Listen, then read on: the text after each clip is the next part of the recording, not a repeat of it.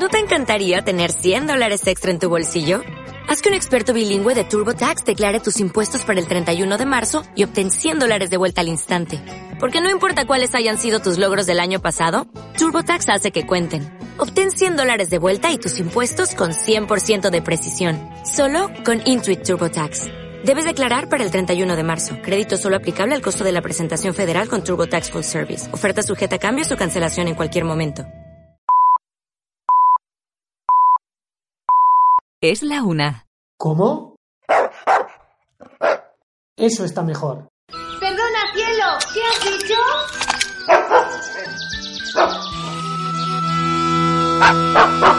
Comienza hablando de perretes.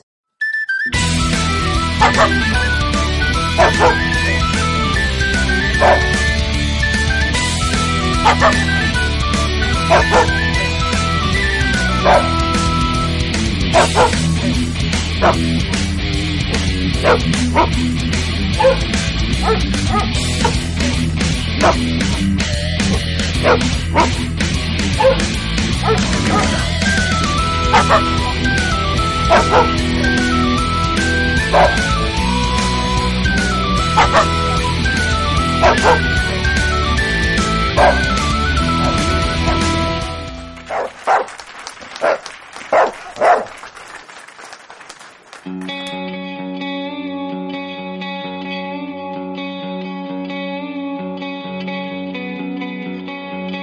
Hola a todos y bienvenidos a Hablando de Perretes.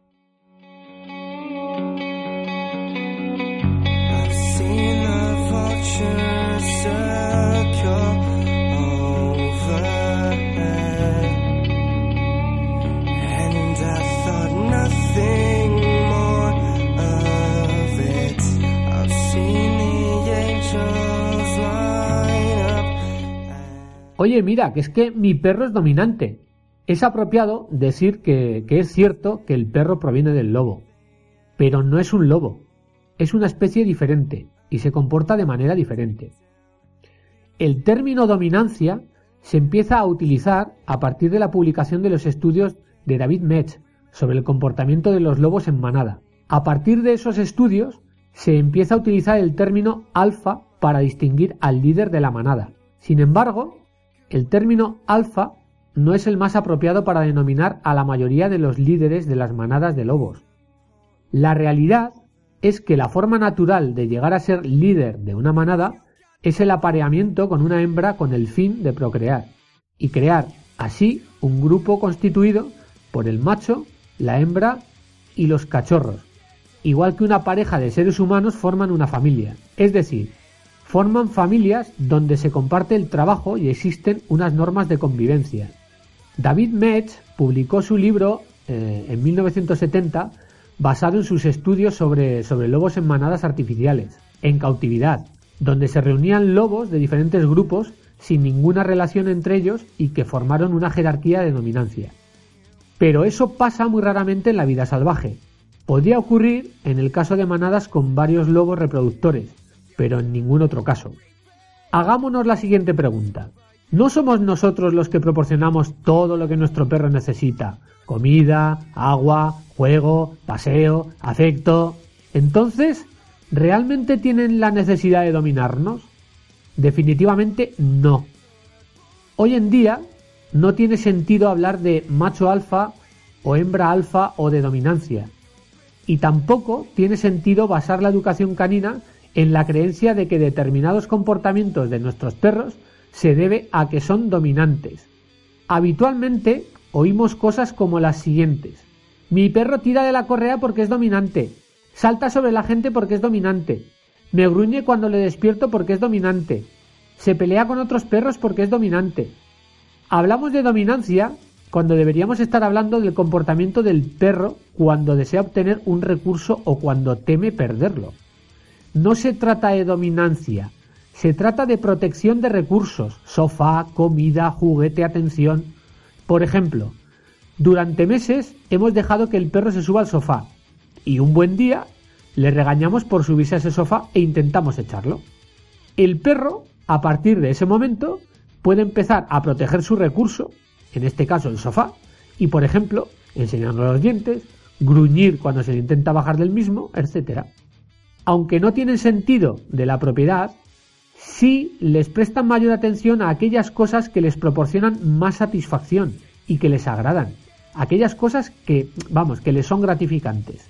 Es importante dejarle claro al perro qué cosas puede y no puede hacer desde el principio. Así nos curaremos en salud. Todos los miembros de la familia deberán seguir las mismas normas, porque en caso contrario le confundiremos. Uno no puede estar corrigiendo de que no se suba al sofá y otra persona decirle que se suba porque le apetece estar con él en el sofá. Por lo tanto, lo primero que haremos será dejar de pensar que el perro nos quiere dominar y tomarnos en serio su educación y esta empieza desde el primer día que llega a casa. También debemos establecer unas normas, unas rutinas de paseo, juego y alimentación. Debemos enseñarle señales básicas, como sentarse, tumbarse, suelta. Tenemos que aprender cómo se comunican, qué nos quieren decir con su lenguaje corporal y los signos que muestran cuando les, eh, les sometemos o están a altos niveles de estrés. Por último, y sobre todo, no tenemos que ser los líderes de la manada. Debemos convertirnos en dueños responsables y tener paciencia porque no convertiremos a nuestro perro en un perro perfecto en un par de días y a base de gritos y correcciones. Lo haremos a través de la socialización y la educación, de una muy buena educación. Por eso lo mejor es que nos aconseje un buen profesional que nos dirá las pautas a seguir y lo que debemos hacer para conseguir una buena educación con nuestro perrete.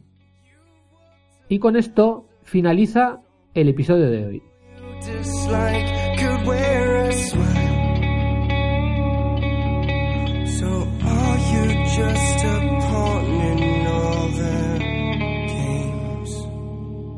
Cause you've got nothing left to give.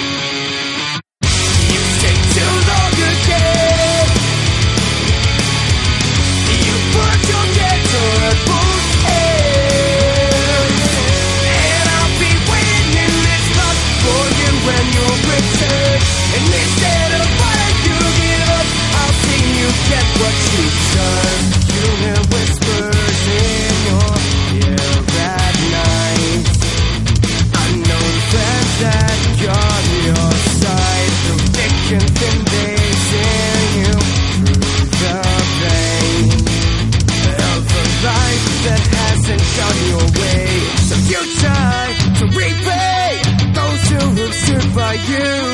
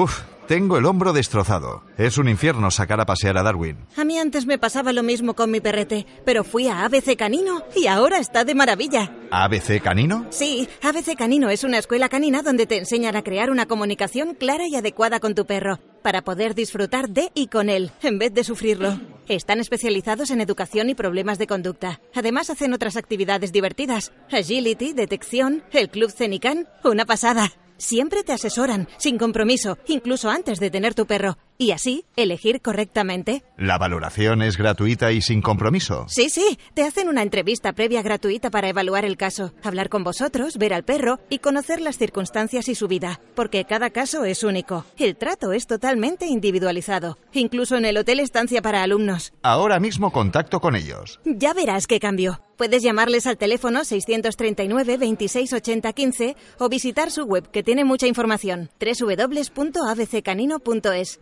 Están situados en Cenicero o mandando un correo a info@abccanino.es. Recibirás un trato excelente hacia ti y tu perrete.